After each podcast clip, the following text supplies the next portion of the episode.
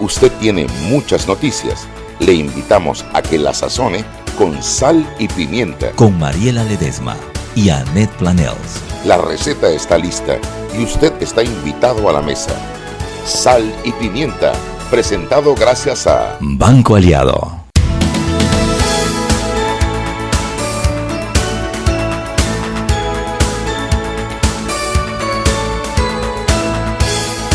Buenas tardes, bienvenidos a Sal y Pimienta, un programa para gente con criterio. Hoy es miércoles con sabor a lunes. Hoy es un miércoles culturoso, tradicional, alegre, instructivo. Hoy es un miércoles. Ay, yo no he dicho que yo estoy de vuelta y yo estaba, yo estuve fuera dos días. No, porque ayer no hubo trabajo. Solo, solo No hubo uno, radio, solo el lunes un te extrañamos mucho. Bueno, y yo Te los extrañé a todos ustedes. Ustedes ni saben, oyeron, que yo sabía quién iba en el tranque, quién iba en el bus, quién estaba en la oficina, quién estaba corriendo a preparar la cena y me había por el canal 856 de Cable Onda y quién me estaba viendo en la oficina por Omega Estéreo y los chicos que iban en el, en el tranque viéndome por Facebook, para, eh, Sal Pimienta PA y localizándome por Twitter e Instagram, arroba Sal Pimienta PA.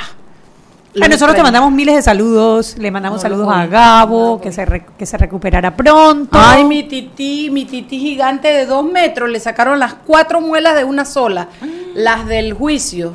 Suerte que el man es serio y le queda juicio, pero yo Seguro, estaba... seguro. Sí, él es serio, es tan serio que él tiene hasta hoy de incapacidad y me hizo pararme a las 6 de la mañana para llevarlo a la escuela a entregar un trabajo que él tenía que entregar a la primera hora. Le dije, Gabo, tienes algo que se llama certificado médico que te excusa, excusa, puedes llevarlo mañana, dice, yo me comprometí. Yo no me estoy muriendo. Oye, tuve que llevarlo a la escuela, entregar el trabajo y regresarlo para la casa, llenarlo de, de- de hielo y de besitos. Hoy hasta las 12 del día de hoy.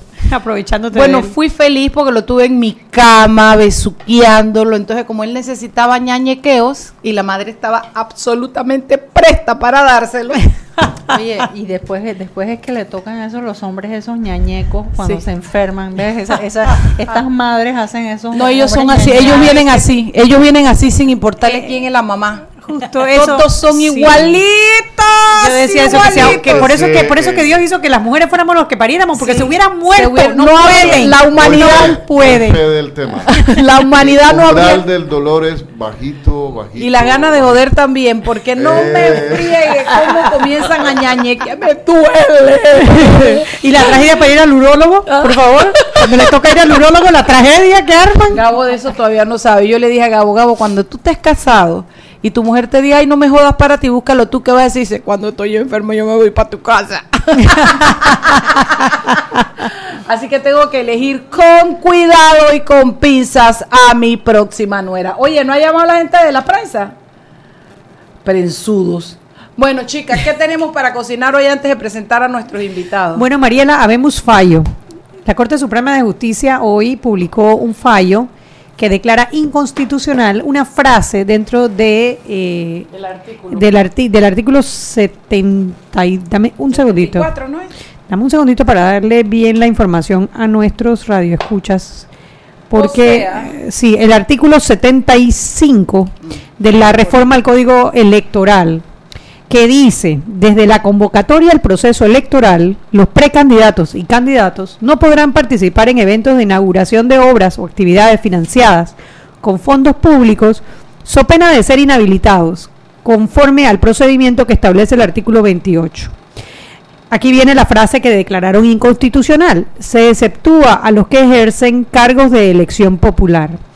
La palabra y la frase eh, son, bueno, exacto, eso es lo que declararon inconstitucional.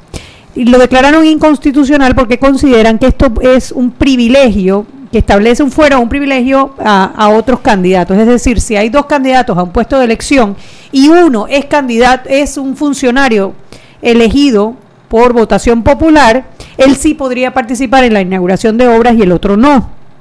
El o sea que fue al último inauguración que fue Carles, pues. Bueno, Carles no podría participar, eh, sí, no podría participar. pero Ministro. igual, a ver, antes de esto, tampoco, porque Carles no es un por funcionario elección, por elección popular. No, esto, esto es para aquellos diputados, alcaldes, representantes o concejales que aspiren a otro cargo o al mismo cargo de elección popular. Ahora bien, Mariela, eh, si bien, o sea, aplaudimos el fallo de la Corte Suprema de Justicia porque era un evidente fuero privilegio. Si tú tenías a un candidato a diputado que ya era diputado, él sí podía ir a las obras de inauguración y el otro no. Ahora, dice, o actividades financiadas con fondos públicos. ¿Qué pasa? Los actuales alcaldes y representantes no van a poder asistir a actividades financiadas con fondos públicos, es decir, talleres, seminarios, cualquier cosa que sea fuera de la oficina, ningún alcalde o representante que tenga una aspiración va a poder asistir, cosa que de cierta manera limita la actividad de los actuales alcaldes y representantes. lo cual debió pasar sin necesidad de un fallo, porque no es lo mismo que tú estés haciendo algo con fondos del Estado, donde tú me estás hablando del que se quiere reelegir, por ejemplo. No, a ver.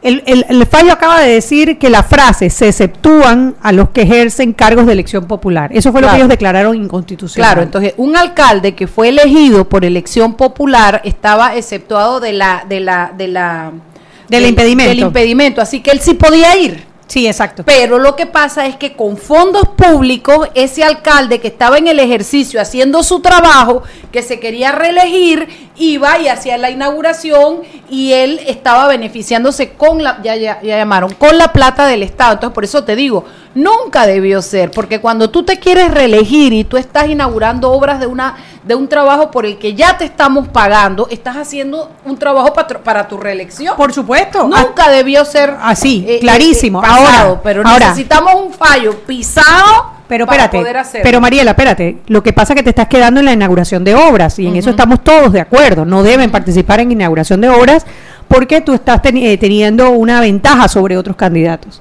El problema en las actividades financiadas con fondos públicos, porque es un término muy amplio, es decir, ningún alcalde ni Puede un seminario. seminario, taller, firma de convenio, que realmente no son actividades los proselitistas. sandwichitos ni tomarse el café en el seminario. Exacto. Eso es lo que eh, podría ser un impedimento para las labores que deben cumplir los representantes los- y los alcaldes. Vámonos No con la llamada a la prensa. Ok, vámonos, están ahí. ¿Quién es? Aquí la Pepper y allá quién. Buenas tardes. Ay, Henry. ¿Cómo le va? ¿Cómo tú estás? Bien, gracias a Dios. Bueno, en sintonía prácticamente porque eso es lo que está hablando todo el mundo en redes sociales y empresa.com el tema este, ¿no? Del, del fallo de la Corte. También los comentarios que ustedes estaban eh, haciendo hace un momento de la ventaja, ¿no? Que esto representaba y bueno, y aunque falta mucho más por regular o legislar, eh, eso es lo que la gente está buscando, a ver en qué consistía este, este fallo de la Corte, en donde eh, ya no va a haber excepción. Ya Bueno, no pueden ir ni para los seminarios ni una feria de esas que organice todo lo que se ha pagado con fondos del Estado. Así Eso es lo que es. básicamente dice el fallo. Eso y, y las inauguraciones, ¿no? Ok, exactamente. Oiga, bueno, eso está eh, tomando más auge desde que salió y la gente buscando y reaccionando y comentando. Eh, también hay otro tema de el famoso camarón que no se ha muerto, ¿no? Usted sabe que pusieron una demanda en la... Ya no es camarón, ahora es una langosta. Ajo. Sí, yo sé que Cedeño una- puso la demanda.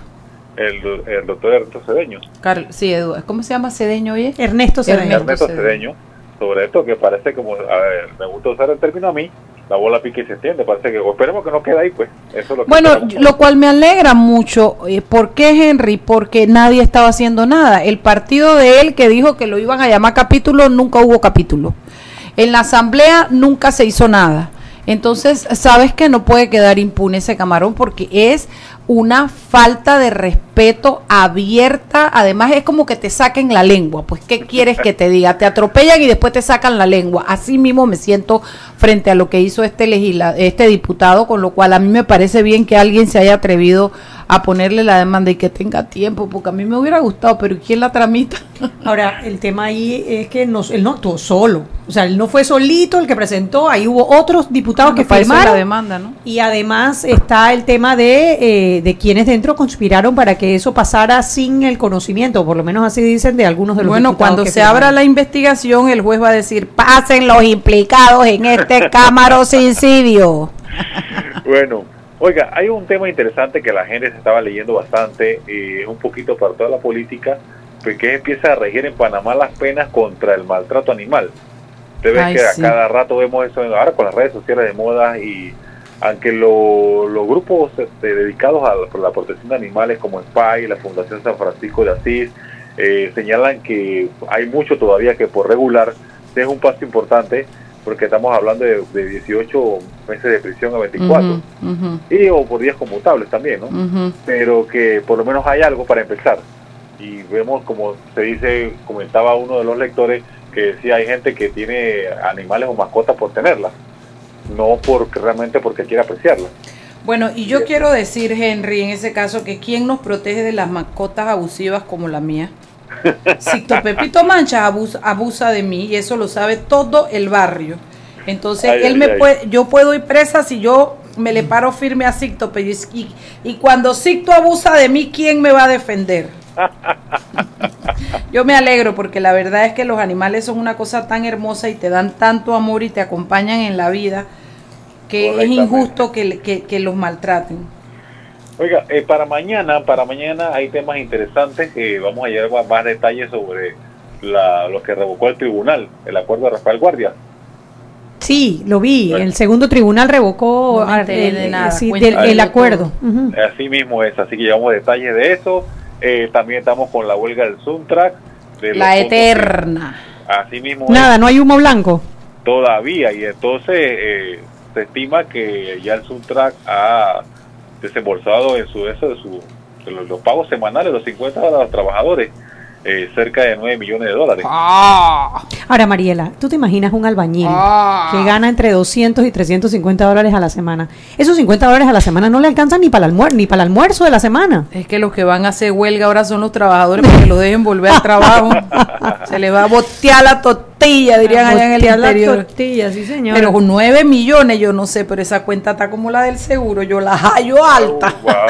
Bueno, ahí la vemos oiga y entonces felicidades a la gente de Chiriquí a los campeones O sea, inclúyeme en esa que soy chiricana desde que nací, desde el vientre chiricanísimo. Y estoy Bueno, feliz por ese campeonato, el número 14 para tu información. 14. Así mismo y en, y en la sección de deporte llevamos más detalles de esto, ¿no? Y la posibilidad de que el Grandelía Carlos Calicho Ruiz vuelva con el equipo la próxima temporada. Ay, qué rico, porque el Calicho lo hizo tan bien. El man se metió hasta de director cuando la vaina no funcionaba. Así mismo, el líder fuera y dentro del terreno. De él, tipo, hacía picheo, hacía de todo, pero lo amo, porque la verdad es que él es un jugador muy completo. Y bueno, los chiricanos nos gusta tanto el béisbol, Henry, que tú no sabes lo que para nosotros significa esto. Es como que no hubiéramos ganado un Pulitzer, No, no, no, sí, un, sí, una, una provincia. un Grammy, no, un Grammy, no, un Oscar. Para nosotros. ¿Y por qué Grammy no, pues? A ver, Grammy, la diferencia. porque Grammy es más runcho que el Oscar. Oh, querida, o sea.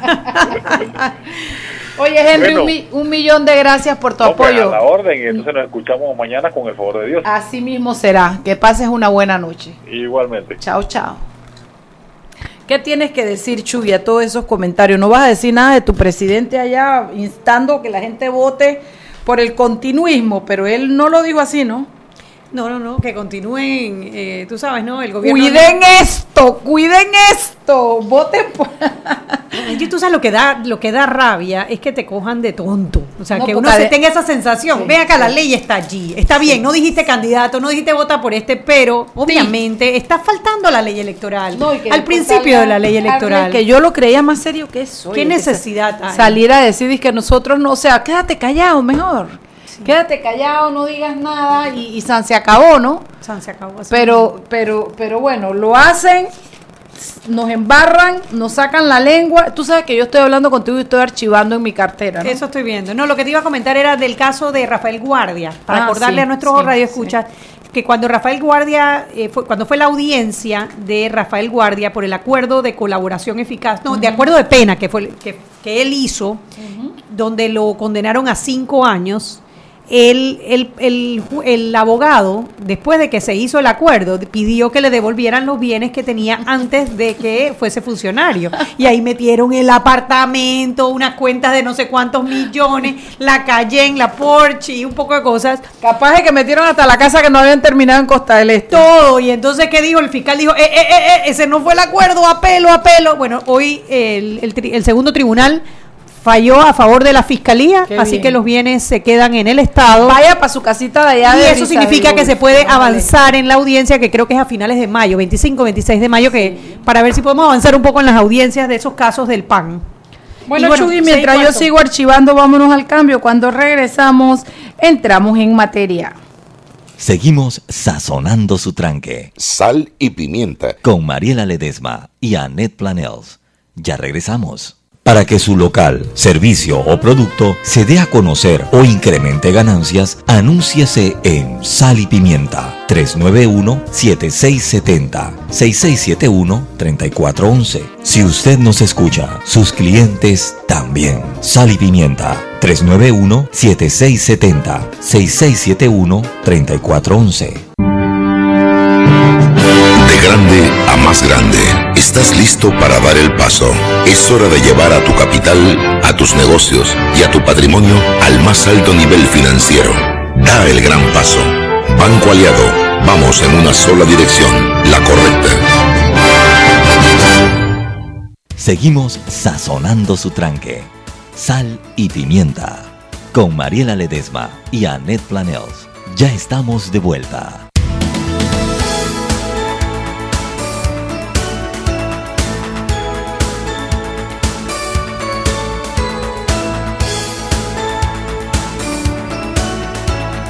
Estamos de vuelta en Sal y Pimienta, un programa para gente con criterio. Mariela sigue ordenando su cartera. Archivando porque soy una mujer ordenada y qué mejor el tiempo de sal y pimienta. Así no me enfoco en lo que estoy diciendo y digo lo que siente mi corazón. Y Ay, no lo ay, paso ay. por el filtro de que es es indicado para este programa, es correcto. políticamente correcto. No miren mi lunch, ¿ve? En la cartera por si me da un beriberi. Esto es, se lo enseño a los que me ven por Facebook Live. Bueno, Chuy, arrancamos motores y hoy tenemos a otra dueña de este programa, la señora Alexandra Shelderú.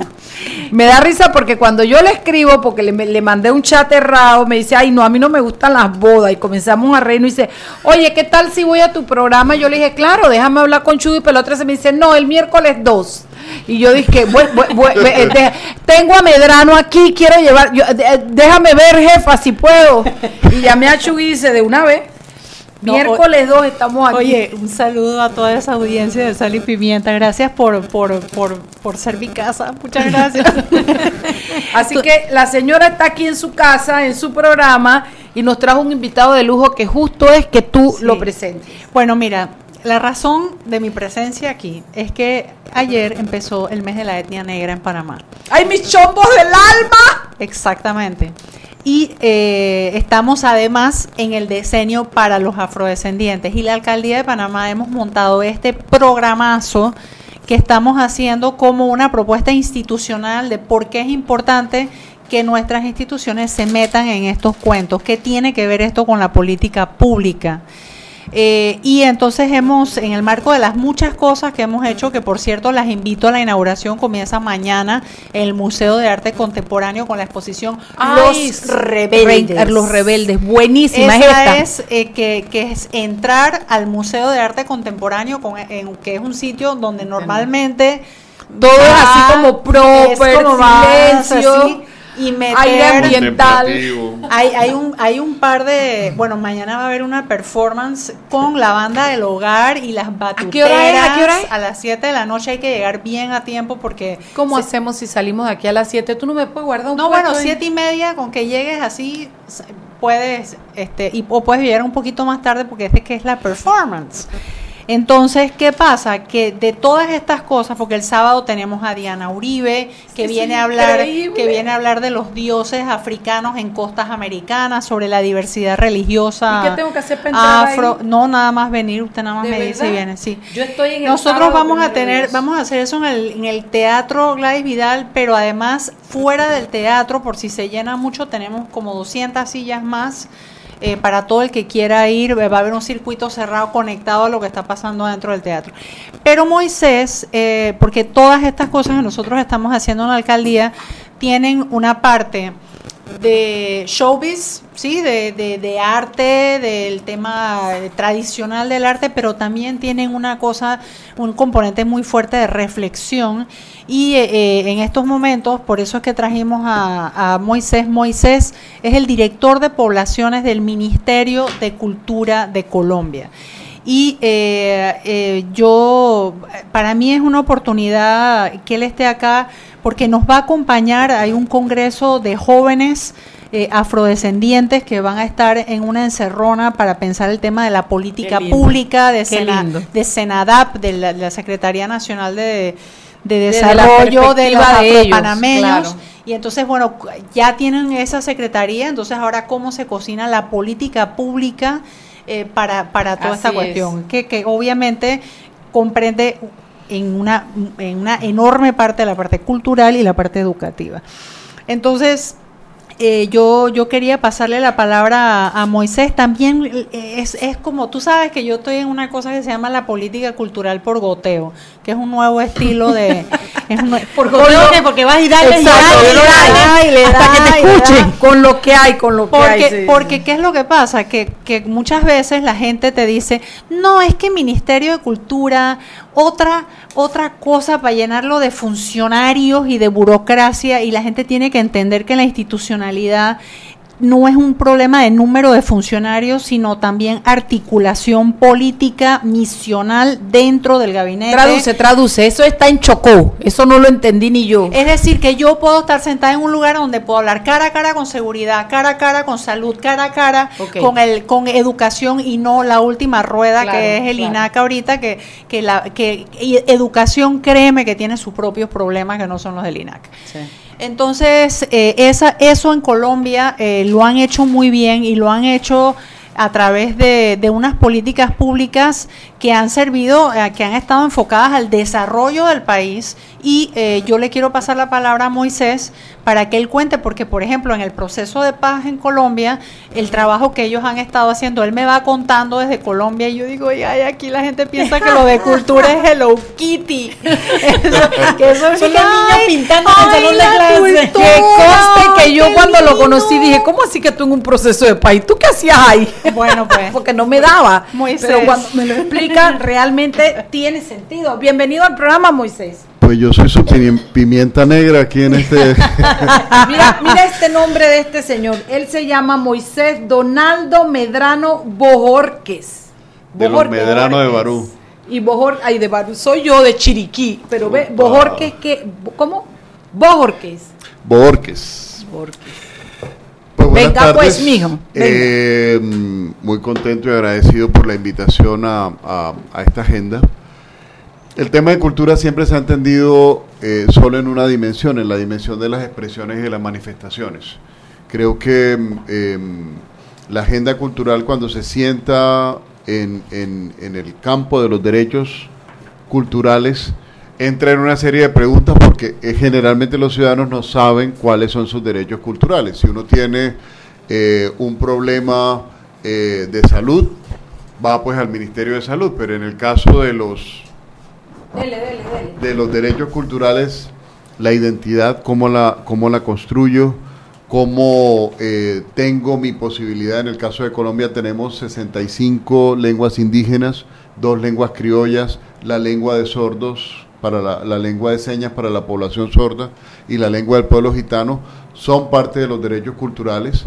La participación activa y efectiva en la cultura, que era un poco lo que Alexandra señalaba en el sentido de cuál es la garantía que yo tengo para eh, vivir la cultura, cuáles son los elementos que constituyen mi eh, universo cultural y eso es cómo los manifiesto en, en términos de derecho. ¿Qué hacíamos en el tema de la paz? Pues, por ejemplo, todos los procesos de las comunidades étnicas afectadas por el conflicto armado están en un campo que denominamos reparación colectiva. ¿Cuánto de lo que las comunidades cotidianamente hacían se vio afectado por los actores armados? ¿Cuántos niños indígenas y afrodescendientes fueron reclutados por los actores armados en el país? ¿Cuántas niñas fueron abusadas? El abuso sexual fue parte de la agenda perversa de los actores armados en Colombia. Entonces el Ministerio de Cultura ha venido avanzando en una estrategia de reparación colectiva de derechos que creo que tiene, eh, eh, hoy precisamente se conmemoran 16 años de la masacre de Bojayá. Un número indeterminado que suma más de 100 víctimas en medio de un conflicto armado, una comunidad que vivía al lado del río, ahora en los procesos de reparación colectiva, ha venido enfrentando todo el dolor que sigue siendo eh, una, una, una desafortunada manera de recordar eh, a una comunidad. Que ellos existían por su presencia y su resistencia en el territorio y ahora solo los recordamos porque fueron víctimas de una masacre. Entonces la gente a veces lo que necesita es un espacio, un proceso de interlocución ante las otras entidades y también entender que el asunto de la cultura tiene eh, un espacio en el concierto internacional en el sentido de, de, un discurso de los derechos culturales y no solo una agenda de las expresiones y las manifestaciones culturales. Ahora, ¿cómo hicieron en Colombia para escalar en este tema cultural? A ver, en Panamá comentábamos que era una expresión de Hello Kitty, que todo el mundo piensa que la cultura es para que los niños pinten, para qué que... lindo la cultura. Qué linda la cultura, qué emocionante. ¿Cómo, ¿Cómo, en Colombia, o sea, cómo fue foto. evolucionando esto en Colombia hasta hacer esto? Parte inclusive de proceso, de un proceso tan importante políticamente para el país como es el proceso de la, de la paz. Tenemos un antecedente fundamental y es la Constitución de 1991 que establece que eh, Colombia es un país pluriétnico y multicultural. Antes de la constitución del 91 teníamos una sola religión, una sola lengua y éramos una sola nación. Era algo como, como nosotros, ¿no? Una sola religión. Exactamente. Hablar... La religión de la mayoría de los panameños, una sola lengua que es el español, el castellano. Exactamente. Pero luego encuentras una serie de, de asuntos que afectan la vida cotidiana de la gente. ¿Qué significa la ciudadanía para los pueblos indígenas? Que les pongo un ejemplo concreto. La Corte Constitucional tuvo que materializar en una sentencia la humanidad de los pueblos indígenas. ¿Cómo, así? la humanidad? Se entendía por todas las tradiciones eh, eh, hispánicas que los indígenas no eran seres humanos y eran tratados como una ¿Estamos hablando del siglo XX, XXI? Estamos hablando del siglo XX. 1996. Ah, y el año pasado y el año Costa pasado Rica al lado al lado de Costa Rica hasta hace 10 años los indígenas no podían ni votar ni crear asociaciones ni nada. O sea, estamos Eran considerados menores de edad. exactamente. Y el concepto que estaba detrás en términos jurídicos era el concepto de incapaz. O sea, no es alguien que tiene la posibilidad de ejercer sus derechos que necesita siempre alguien que lo tutela. Estamos hablando del siglo XX. Y hace tres meses la Corte Constitucional tuvo que ratificar esa sentencia indicando. Pero quizás nosotros tampoco estamos tan lejos, Mariela. Fíjate la sorpresa que ha dado para la gente el que tengamos una candidata a Miss Panamá que venga de la comunidad Nove. Mira, eso hija de padre y madre Nove y fue un estudio, fue un estudio, o sea, era para agarrar esto, llevarlo a una universidad y hacer un trabajo. Porque lo, lo, que pasa es que aquí es más más una transformación de los originarios a querer participar porque esto no está en la idiosincrasia de ellos. sí, pero la, pero realizar que el evento, yo lo entiendo. también de comentarios que no era lo suficientemente indígena para ser tan bella. o sea, que eso tiene que ver. Aquello fue. No, que tiene que estar mezclada. Yo, perdón, Se le salió el cobre a mucha gente. eso fue una cosa. Y por cómo se expresa. Dijo, dijo, nunca voy a olvidar la señora que dijo, ella tiene que haber estudiado en otro lado, porque tú la oyes como ella se expresa. Esos son signos de cómo todavía en el imaginario nuestro, como latinoamericanos, la pertenencia a un grupo étnico te sitúa en lo que se denomina la otredad. Nunca vamos a ser un nosotros, cómo nos construimos como nación, cómo, cómo reelaboramos esos imaginarios. Yo creo que la cultura tiene un papel fundamental. Y eh, eh, un ejemplo concreto, creo que mm, todos hemos observado las formas de danzar, tanto de los afros como de los indígenas. En el 1, el movimiento de los pies está definido en la apropiación de la tierra, los originarios. Todas las danzas indígenas son pisando fuerte la tierra. Y las de los afros son soltándose de las cadenas. Pero eso no nos lo dicen en las escuelas. La historia que se enseña de los afrodescendientes comienza con la esclavización. No, antes de la esclavización había una serie de construcciones históricas de África que son totalmente borradas de la historiografía. Y esa resignificación de la historia transforma el pensamiento.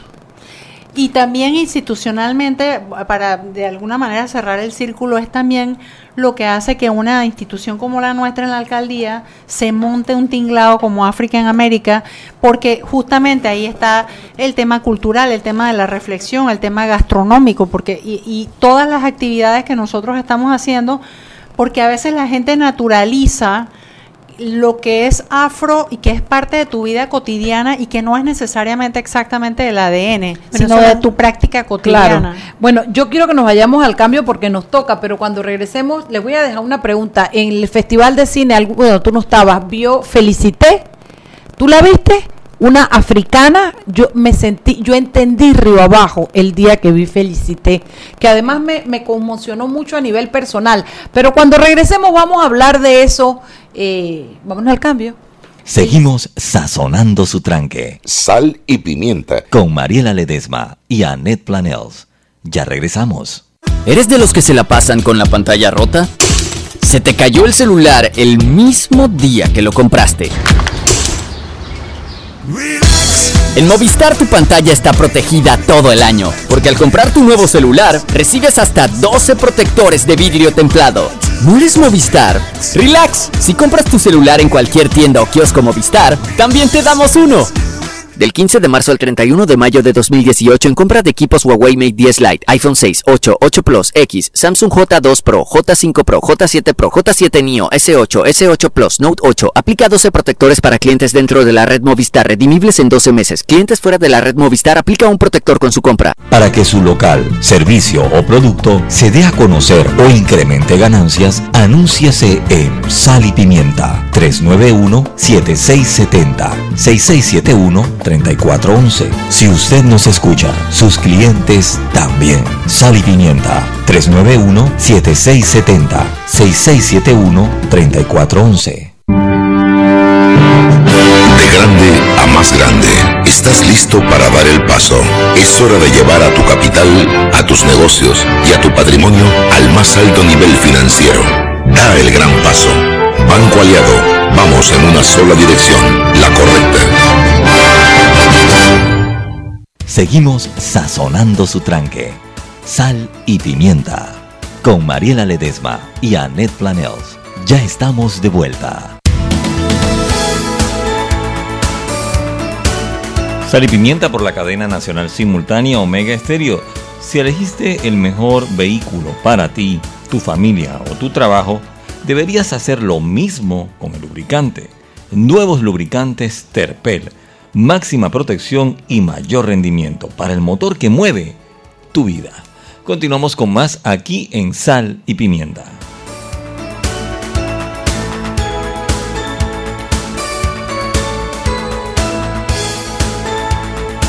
Sal y Pimienta, un programa que es para gente con criterio que no tuitea, gente que está en el programa. Después que has ordenado toda tu cartera, Pero jamás estabas ignorando al invitado, rayando lo que vas a ir a ver en el teatro. Yo lo estoy honrando porque él vino para esto, yo le estoy diciendo todo lo que yo voy a ver. Mariela, ni tú puedes sostener este debate, ni tú puedes sostener este me debate. gusta.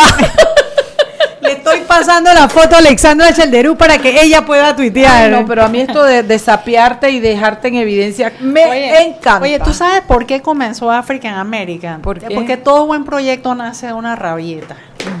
Como la de Entonces, Mariela, quiere decir. como debe ser, como debe Exacto. Si es que los artistas son apasionados porque sus monstruos Sí. por dentro los atormentan. Bueno, y la rabieta mía fue que después de años de intentarlo, eh, finalmente todo el grupo este Barrow y todo Samuel Samuels y Maloney y todo lograron meter la pregunta en el censo, ¿es usted afrodescendiente? Sí. Y esa pregunta se volvió la papa caliente. ¿Por qué? Porque si te veían a Neta así más clarita o a Mariela, de que, ay, no, yo no me No, voy a yo sí atrever a hacerle esa- no me voy a atrever a hacerle la pregunta porque si se ofende. Sí. Y entonces muchos de los encuestadores, que entonces salimos que, que teníamos un 10% de afrodescendientes, que es una cantidad ridícula, porque aquí Somos mitad chombo somos- y mitad- somos mi- exactamente. y eh, lo que y entonces por eso es que yo dije, bueno, a través de la política cultural de la alcaldía podemos empezar a hacer, a cambiar esos imaginarios para que en el próximo censo la gente diga, yo soy, como yo, yo soy wannabe, chomba wannabe. Y Mariela, Mariela, Mariela quiere ser, ella es Chomba Wannabe de. Sí, sí. a mí me Yo que soy chombísima. Oreo. No, pero la parte Tú eres la crema. la- sí, yo la parte, yo soy la parte de la galleta. No, mami, yo soy- blanca, pero adentro es Ah, negra. Bueno, yo soy, yo soy la galleta, mamá. La manera de comer, la música que me gusta, la cadencia en las caderas, todas esas vainas. Bueno, pero entonces, ¿qué pasó? Que eh, sobre todo para la, porque la población afroantillana en Panamá, lo quiero decirlo, tuvo la ventaja porque fue una clave para la resistencia cultural que le prohibieron su idioma. Entonces, cuando le prohibieron el idioma, El patuá. eso, eso, Bueno, no el patuá, inglés, o pero que sí. hablaban en inglés, toda la gente Mezclado que vino con francés, claro. y- Era sí. como un patuá, le dicen ¿Qué patuá. pasa? Que los cimarrones, lo que son los afrocoloniales, te- era malo ser negro, era malo porque además son unos revoltosos, porque además son unos El perezosos, pelo. porque tienes el pelo malo, porque no Porque no sé yes. cuánto. Me explico, entonces esa es la gente que de repente dice, no, yo no quiero ser ninguna nieta de esclavo, yo me acuerdo de mi abuelita blanca y, y nosotros tenemos que trabajar para resolver esos temas de identidad Sí. en Panamá, porque en Panamá somos todos, entonces mientras, y eso es lo que estaba diciendo Moisés, mientras nosotros no desempañemos el espejo y nos guste nuestra abuela indígena, nuestra abuela negra y nuestra abuela española también, y, y podamos recomponer eso, nosotros estamos fritos porque siempre vamos a estar mirando para otro lado. Cuéntame un poco, Moisés, cómo, cómo, cómo, cómo llegaron a eso en Colombia, porque siento que el proceso en Colombia ha sido mucho más amigable y aceptado por la población, o son ideas mías. Por lo pronto siento que ha sido como mucho más fácil llevar el proceso a concluir que hay un ministerio de cultura, que se entendió el hecho de que había que incluirlos, que se entiende su función en situaciones como yo te dije y que hacías tú en medio de un conflicto armado. Es. Cuéntame, cuéntame cómo va, cómo lo vive Colombia. Tenemos 6 millones de hectáreas tituladas para las comunidades negras, afrodescendientes, raizales y palenqueras. Tenemos... Acá lo tenemos, pero no, no esa cantidad, pero comarcas, pero para los originarios. Exactamente. La titulación colectiva fue parte de eh, eh, los artículos que se tramitaron eh, durante la Constitución de 1991. Creo que mm, eh, la materialización de derechos, que es un asunto que con ustedes como mujeres y yo aquí quiero decirle a los radioescuchas que soy minoría en este lugar. Eres unicoría aquí. Uni, uni, uni, uni. razones. Ustedes como mujeres Ajá. saben lo que ha significado la lucha por sus derechos. Ya yo te expliqué la menopausia allá adentro. Viste que te estaba dando demasiada información.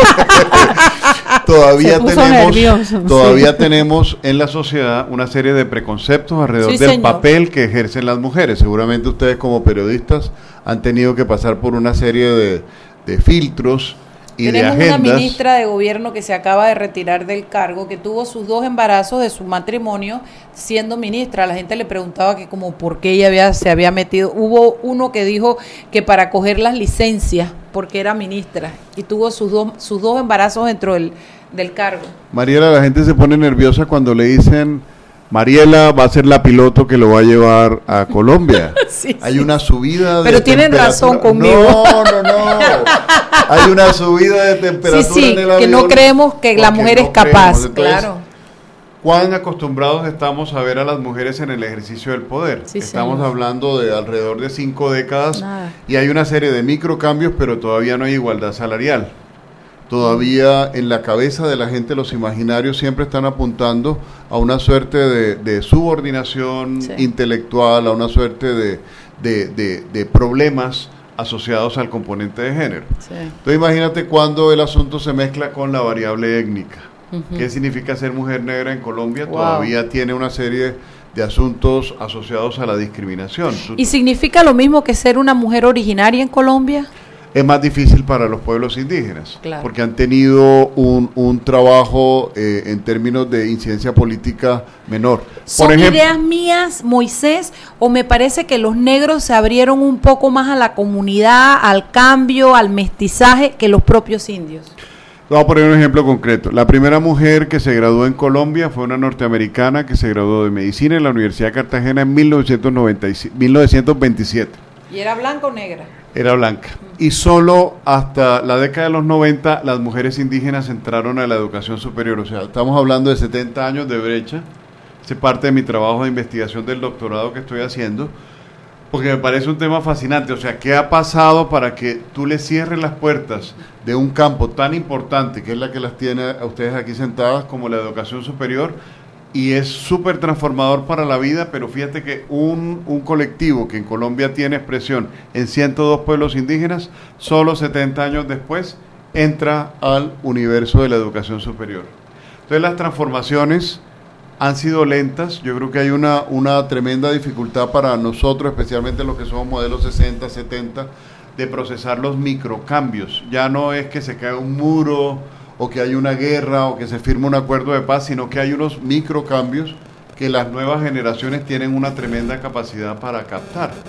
Y que son importantes, ¿ah? Exactamente. Son muy importantes. Exactamente. Entonces el ejercicio del Como poder eso de las que dijiste mujeres. también, el aceptar que mi abuela era negra, no, no, no española, el, Oye. el entender que me gusta la hojaldra, que es un patí de los... El, el, el Gorgas hizo un estudio de ADN en Panamá y salió que la, la abuela de todos los panameños es una mujer indígena. Cuando estás hablando del mestizaje, Yo acuérdate que a este continente vinieron hombres solos. Sí, Sí, claro. diferente a los Estados Unidos. Por eso es que allá exterminaron absolutamente a la población indígena, pero aquí hubo mucha mezcla eh, forzada eh, también. interesante, no lo como- había visto. Como en el marco de la esclavitud también, la mezcla forzada. Eh, y todos tenemos abuelas en esa historia, en esa historia de, de abuso, ¿no? Creo que también hay una, hay una serie de imaginarios. África no es un país. Un Y en- continente y completo. en nuestra completo. cabeza, África parece como un país. Y la gente siempre dice, tengo un amigo africano. No, pero si es nigeriano es diferente si es sudafricano. O de. Egipto. Si es egipcio, es diferente si es de Marruecos. Morocco, ¿sí ven? claro. Esos imaginarios que son están sutilmente metidos Sí, en nuestra cabecita.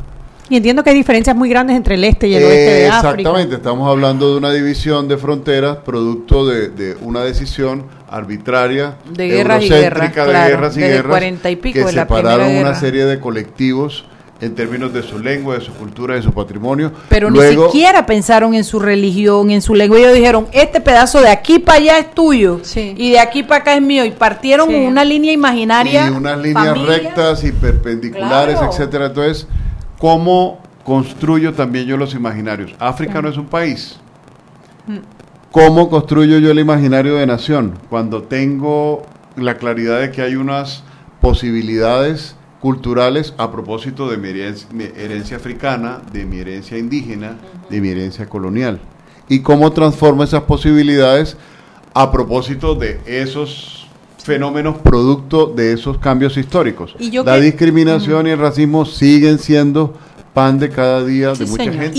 Y el, y rol institucional es bien interesante aquí en el Ministerio de Cultura porque el Ministerio de Cultura se vuelve una plataforma, uno para divulgar, pero también para traducir esa, esa diferencia. Por ejemplo, aquí en Panamá, cuando estábamos hablándolo afuera, cuando fue todo el rollo de las hidroeléctricas que todavía está haciendo y tal. O sea, que la gente pudiera entender que de repente un indígena siente que el desarrollo es otra cosa que para alguien aquí en Panamá. Que no es cemento. Que no es Y cemento. que no es plata, Y que, la, y, que lo, como- y que no es dinero. Y que de repente no todo lo valioso en una sociedad indígena es algo que se monetiza, sino Unas algo que, piedras sino algo que de se un río. Sino algo que se comparte.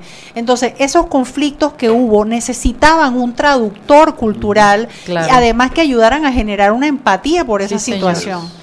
Entonces, a mí, a mí me, me, me dolió mucho la forma como, como los comunicadores hablaban Sí, la de los ignorancia era indígenas, evidente. cuando además aquí en Panamá se, la- se va el agua tres días y todo el mundo está cerrando la Cuando calle. ellos lo que te reclamaban era un pedazo del río, un, entre las cosas que reclamaban donde habían unos, ¿cómo se le llama eso? Petroglifos. Petroglifos que para ellos y su cultura Sí. y sus creencias No, de la- que- pero es que si era inundan- importante. pero si te inundan el cementerio Amador, Bueno, también te pero lo que te digo es Lo que- pasa es que los muertos No de hablan. acá sí valen, porque ahí están, en el cementerio Amador está la gente, eh, verdad, que se pudo pagar la, la, la, la tumba, pero el, un cementerio indígena no, no importa. Pues por eso te digo, abonando a tu a, a lo que acabas de Sí. decir, para nadie era entendible. Si lo que quieren son unas piedras, un pedazo. Yo decía, ay, pero Dios además el río para regar tus, tus matas, para, para tomar agua, para bañarte, Como sitio para de todo, encuentro también. como sitio de encuentro. Ahora, si a ti te Y quitan de- el agua de en tu edificio y y tú de repente tienes que bajar 10 pisos para ir a buscar el agua a cuatro edificios, yo quisiera ver aquí a alguien que se lo dejara hacer. Pregúntale, pregúntale a todo Costa del Este desde el viernes. Son las 6 y 45. Vámonos al cambio y regresamos. Seguimos sazonando su tranque. Sal y pimienta. Con Mariela Ledesma y Annette Planels. Ya regresamos. De grande a más grande, estás listo para dar el paso. Es hora de llevar a tu capital, a tus negocios y a tu patrimonio al más alto nivel financiero. Da el gran paso. Banco Aliado, vamos en una sola dirección, la correcta. Seguimos sazonando su tranque. Sal y pimienta. Con Mariela Ledesma y Annette Planels. Ya estamos de vuelta. Para que su local, servicio o producto se dé a conocer o incremente ganancias, anúnciase en Sal y Pimienta 391-7670-6671-3411. Si usted nos escucha, sus clientes también. Sal y Pimienta 391-7670-6671-3411.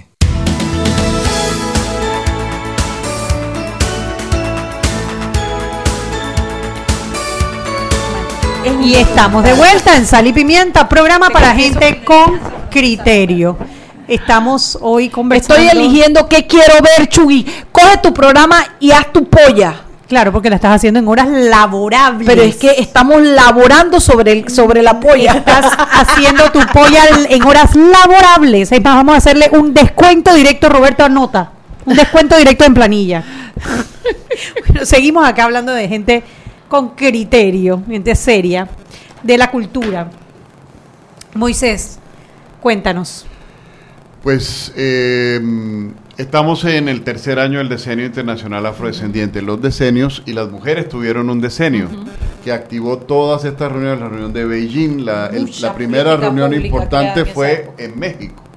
Y esas políticas públicas han tenido un impacto. Entonces, el Decenio Internacional Afrodescendiente es una iniciativa de las Naciones Unidas en la que Colombia, Brasil eh, estuvieron altísimamente involucrados, que insta a los estados, porque ese es como el y nivel. Colombia, vinculante. porque usted también estuvo metido en ese con Colón, no se me haga. Ahí estuvimos eh, empujando a que haya un proceso de reconocimiento, de justicia y de desarrollo para las poblaciones afrodescendientes.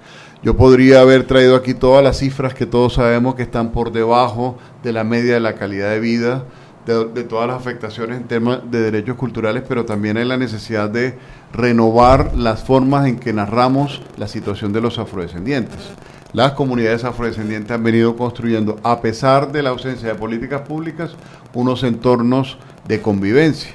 Tienen una serie de condiciones de orden cultural que podrían bien ayudar a resolver y a transformar las condiciones de toda la sociedad. Tenemos en Colombia, por ejemplo, la comunidad de Palenque. Estamos hablando de una comunidad cimarrona que tiene más de 300 años. ¿Hacia dónde está esa área? Queda en el Caribe colombiano, a hora y media de Cartagena de Indias. Y esta comunidad ha logrado, en medio de eh, una serie de condiciones desfavorables, establecer unos mecanismos de convivencia y de transformación de su vida comunitaria. Me pregunto, me pregunto, pues aplicando ese ejemplo a lo que estamos viviendo en este momento en Colón, los problemas, los conflictos sociales tan grandes que hay en Colón, que a pesar de que les están invirtiendo el dinero que no habían invertido nunca no en lo esa invirtiendo en provincia. la comunidad, lo están invirtiendo en cemento, porque Panamá solo invierte en cemento. Claro, y que precisamente ese sea el componente que hace falta para que esa inversión realmente rinda frutos en mejorar la calidad de vida de los colonenses. Sí. Y, y yo pienso que también para poder reconocer esa gran riqueza, porque la, la, la provincia de Colón tiene una riqueza natural y humana espectacular. Y cultural. Y entonces, solo cultural, y, y- y ellos normal, muchas veces salen desde la depresión económica de la ciudad. Cuando tú, además, cuando tú empiezas a valorizar la riqueza cultural de los pueblos, también eso te permite mirarlos de tú a tú y salir de esas lógicas de asistencialismo que son las que no dejan que nadie avance porque tú no eres sujeto. Esa acción con daño. Entonces, ¿cómo enfrentamos la formulación de políticas públicas que no le hagan daño a las estructuras culturales, que no lesionen, que no rompan el tejido social de las comunidades? Era fantástico. Bueno, es, es una belleza, todo lo que me estás diciendo habría, y fíjate, mira, acabo de descubrir, acabo de, de percibir algo de mí que dijiste que pareció una broma, pero que me hizo un encuentro. Eh, la cultura también es las ganas de conocer y la curiosidad por, por ir y buscar. Eh, sí. Y cuando tú me dijiste, mírala, ye- yendo a lo que ya conoce, es verdad, claro, es parte de lo que es mi cultura y me gusta, pero, pero poco, poco, poco afán el mío de ir a investigar algo más, de buscar más allá. Acabo de ap- apuntar lo de los Rastafari, que siempre me ha parecido una cosa como rica de descubrir, pero no, me, no nos damos el permiso. Y a la cultura llegas dándote el permiso de buscar, de investigar y de saborear. Pero lo más- preguntas. Sí, Claro. y lo más rico también de la cultura es que permite la juntez. ¿Cómo así la junté? La juntez, estar juntos, Ah, sí. compartir. Rejuntarnos, Lo pues. que la humanidad siempre ha Sí, hecho, estar alrededor sí. del fuego contando sus historias, recordando la memoria. Es un tema muy importante que también se trabaja en un ministerio de cultura. So, al final producción tribu, de al final conocimiento para la tribu, mamá. memoria. ¿Me explico? Eso, esto que, que, me- que sirva eh, Moisés para, para decir qué se puede hacer con una institucionalidad bien planeada, bien pensada en función del desarrollo. Venga, Moisés, y que después no que- vas a hablar de ese calendario tú, Alexandra Chelderú, que yo sé que matas por. Y yo creo que también es darse la oportunidad de preguntar directamente a los portadores de la cultura y no intermediarse por los imaginarios. Creo que te pierdes buena parte de lo que significa eh, eh, el- la foto completa, la imagen completa. Creo que tenemos solo una parte de la imagen que muchas veces es una imagen borrosa. Qué bonito tener la posibilidad de hacer las preguntas directamente, de expresar también las inquietudes y hacer esas preguntas que en realidad son preguntas incómodas, pero es mejor que las respondamos a que sigamos como una sociedad que se, que Mira se, que se coarta el derecho o que, o, que, o que aparta la cara frente a situaciones complejas como la discriminación y el racismo. Doña Chelderú, Bueno, mañana arranca esta cosa. está buenísimo. que, Todo está muy bueno. Que lo ahí, hemos Alexandra. montado obviamente por, por, por, por fondos de la alcaldía, pero también hemos tenido unos socios impresionantes como el BID. El BID, entendiendo eh, justamente esa necesidad de invertir en proyectos culturales para el desarrollo y pues también con la ATP y Y el alcalde trabajó en tal, todo eso y no puede ir, mira. Sí, el alcalde. A nada va a poder ir. Desde ya no puede ir. Desde ya no Por eso puede te ir. digo que yo siento que es un poco, o sea, que, que el alcance no fue la intención a la hora de hacer el artículo. Pero se fregó el alcalde, no va a poder ir. Sí. Pero Bueno, bueno. que pongan una foto atrás de él y tú abres. Bueno, el asunto es que, bueno, eh, viene Diana, este sábado va a estar Diana Uribe, el domingo vamos a estar en un conversatorio en el Museo de Arte Contemporáneo que además va a tener a las pinta uñas de Caledonia, Ajá. porque tú sabes que las uñas son un Son en, canvas. la- en la- en las negras Así- es una cosa. Así que van a estar pintando uñas en el Museo de Arte Contemporáneo el domingo y vamos a hablar sobre el ninguneo del reggaetón panameño. Es decir, cómo el reggaetón, el reggae en español, se inventa en Panamá con Nando Boom, Renato, etcétera, etcétera. Pero aquí todo el mundo dice que fuchi, eso no es cultura y lo cosecha Puerto Rico. Sí, señor. Pero eso nació en Panamá Sí, y a todo el mundo le pareció que eso no era cultura. Y así vamos a también a generar los como buses, como esas se com- pinta, se pintaban los buses antes, todo Sí. es cultural. Luego, eh, o- eh, otro domingo vamos a estar hablando del Do Colón, la casa en llamas. Sí, eh, o sea, hablar de cuáles son esas decisiones urbanísticas que se tomaron en Colón, porque viene Maritza Lazo, que va a estar ese día, que va a hablar de los pueblos perdidos del Chagres, debajo del área del canal habían 60 mil personas viviendo cuando se construyó el canal, cómo se reconfigura la ciudad y cómo se arma a partir de esa... ¿Cuándo es eso con Maritza Lazo? El Ay, domingo. Eso, eso va a ser el, el jueves 10 de mayo en el Museo de Arte Contemporáneo. Y eh, vas a tener el documental de Carlos Aguilar de Panamá Ay, All Al Brown, Brown. que fue espectacular. No lo pude ver, así que aquí el, lo el apunté. documental Gurumbé, Canciones de tu Memoria Negra, que tiene que ver, como en el caso del tango, como el flamenco eh, era la convivencia entre todos estos africanos claro. esclavizados con los gitanos en el sur de España y que el flamenco tiene que tener esa impronta Sí, negra señor, como lo sí, tuvo el, el tango. Eh, y viene esta bailadora flamenca espectacular, que ella es como de Guinea y Londres y tal y tal, eh, que se va a estar presentando también con el grupo La Piragua, que viene, que ahí hay de algún tipo de Mali, de Francia, o sea, de verdad, métanse. pero, no, pa- Ay, yo quiero a decirle a, decir. los amantes de la, de la cubanía que viene eh, la orquesta Aragón, me Sí. gusta. Y un tiré la cédula, mana, tiré la un cédula. cantante Rastafari eh, de, de, de Jamaica que se llama Phantom Moja, que es espectacular también. Yo les diría a los que están escuchando esto, métanse a cultura.mupa.gov.pa y bajen el programa. De nuevo, cultura. Cultura.mupa de Mupa, municipio, municipio de Panamá. mupa.gov.pa. Ahí casi lo- todo es gratis, mana. O, Todo tiene es gratis. muy, muy, muy. Todo es gratis salvo el Aragón. concierto del 19 de mayo, que es, que es donde viene Aragón. Va a ser ocho horas de concierto. Ahí va a estar Yo Mirayón, ahí va a estar eh, los hermanos Cruz con los, con, Ay, con los sí, to- con tambores batá. batá. Va a haber performance, va a haber danza. Y además, como nosotros también em- somos parte de la ciudad creativa gastronómica de UNESCO, vamos a tener el corredor gastronómico afropanameño ese día. Así ¿A qué hora que- voy a trabajar, Alexandra Chelderup? No, no, Voy ya. a tener que dejar de venir a sal y pimienta para poder ir. ¿Qué día es esa del, del concierto de cinco horas? Eso es el 19 de mayo. El costo va a ser de 5 balboas, que es una donación para reconstruir un pueblo en Haití que se llama Piñón. Eh, conocimos a su alcalde, que es uno de los alcaldes más jóvenes, es un, un chico de 30 años que, que tiene unos ingresos ridículos porque la descentralización allá todavía no está como la panameña, que está buenísima. Claro, porque somos los peores. O sea, peor que nosotros solo Haití. Exacto, exacto. Pero nosotros en la alcaldía de Panamá queremos apoyar a ese pueblo porque el hombre está de verdad eh, luchando con, con muy pocos recursos para, tú- bueno, tú tuviste la, la estación de huracanes el año pasado, lo que dejó en el Caribe.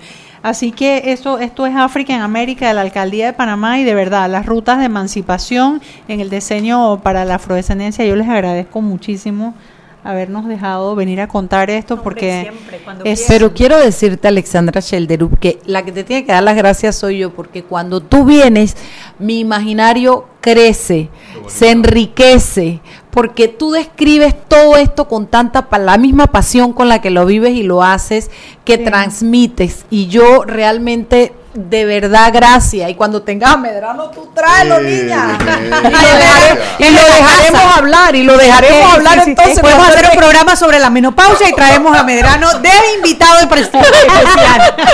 que se ha puesto rojo, quiero que sepan. Tú sabes que sin pasión no hay solución. Sí, Hay además que meterle y además sí. sería insoportable Ay, trabajar a mí ocho no me horas en algo que no ay, le gusta. a mí no me gusta la gente así como, a mí me gusta la gente que vive lo que hace. Es como estar disfrutando todo el tiempo de tu hobby porque Sí. vive lo que te pero pero tú que sabes la ra- mi rabieta cuando te yo digo la cultura la, la política cultural por boteo es que nosotros tenemos una Una riqueza. el tema de la cultura es como si nosotros tuviéramos una central termonuclear y todavía tuviéramos alumbrándonos con velas o sea no queremos ver todas las soluciones que hay en la y cultura que hay plata ahí, hermana, Y ahí hay, plata. empleo, ahí hay desarrollo, hay construcción La de la- paz. ¿cómo es la ahí naranja? está- ¿Cómo le llaman la cultura? Eso también, la Y hay economía naranja. El pueblo que reconoce su cultura transforma sus imaginarios. Sí, señor. Sí, señor. tú no puedes cambiar un futuro que no imaginas distinto. Y es que no puedes saber quién eres ni qué quieres si no sabes de dónde vienes, quién eres, qué, qué- por qué estás aquí. No, no, no, de verdad que conmigo está- yo estoy enrolada al 100%, por algo te nombramos socia mayoritaria en el programa. Lo único que no te pasamos son los cheques, pero por lo demás todo, todo, todo. No, pero oye, tú sabes que no ¿Te hace gusta? falta, sí. Bueno, yo quiero primero que nada reconocer la- el trabajo de esta alcaldía que por primera vez, porque yo no digo que la señora Correa no haya hecho lo suyo, yo no, todos hicieron algo y estuvo bien, pero trabajar en cultura, cultura, más allá de hacer mi pueblito afroantillano y mi pueblito tal, Sí. sino entrar a la hondura de la cultura, ponérsela a la gente en los barrios, con las películas, con los Y conciertos. eso que ni hemos hablado de eso. Bueno, porque una de las películas que vamos a llevar Ay, es la la de, la, de, siesta. la de talentos, la de talentos ocultos de estas mujeres matemáticas de la NASA. Esa la está llevando a dónde, porque la otra la- vamos a barrios, a varios barrios con la embajada de los Sí. Estados Unidos para que las niñas se empiecen a imaginar, a imaginar en en la la ciencia, ciencia, en la matemática. saber que pueden, entender que eso puede pasar. Sí. No, yo de verdad estoy muy contenta. Yo me puedo pelear con mi alcalde por otras cosas, pero por Oye, cultura ustedes no. hablando de las cosas que estaban diciendo, mi alcalde fue el que quitó esa cosa de poner el nombre del alcalde en las obras que se pagaban con los No, yo creo que impuestos. lo ha hecho bien. Yo creo que Orlando ha, lo ha hecho peleado contra la contaminación visual en las campañas y todo eso. Sí. Así que yo te digo, y además me ha dejado trabajar. Sí, es que eso es lo. Él se ha dejado Y allá nadie me ha pedido que me meta a ningún partido. Qué bien. O sea, eh, a mí no, me- yo a creo mí que me lo ha hecho bien. Yo creo que lo ha hecho bien. Pero bueno, la gente se enfoca a veces en, en, a- en querer criticar y criticarlo. No, es- ni me voy a meter, pues no voy a hacer política porque yo no soy funcionaria pública ni nada, pero cada quien que haga su propia política. Gracias por venir. Gracias. Muchas Moisés. gracias. Un abrazo. Un beso, gracias, por venir. gracias. Esta es tu casa. Cuando vengas a Panamá y no vengas aquí, la vas a tener con nosotros. Oh, 7 de la noche. Acuerden, mañana otro programa de Sal y Pimienta. Mañana tenemos a Harry. Harry Brown. Harry Brown. Charlie Brown, men- el mentado Harry. Y, Vamos a hacer un y no tenemos a Danilo no Toro. confirmado, pero Aló, aló, Danilo Toro, contesta, contesta. sociopolítico de lo que está ocurriendo, cómo están las diferentes fuerzas políticas peleando y que eso está impactando en temas sociales. El que conozca a Danilo, que le diga que conteste, conteste. vámonos y nos vemos mañana. Chau, chau. Hemos presentado Sal y Pimienta. Con Mariela Ledesma y Annette Planels. Sal y Pimienta. Presentado gracias a Banco Aliado. El mundo nos escucha. www.com Omega Stereo.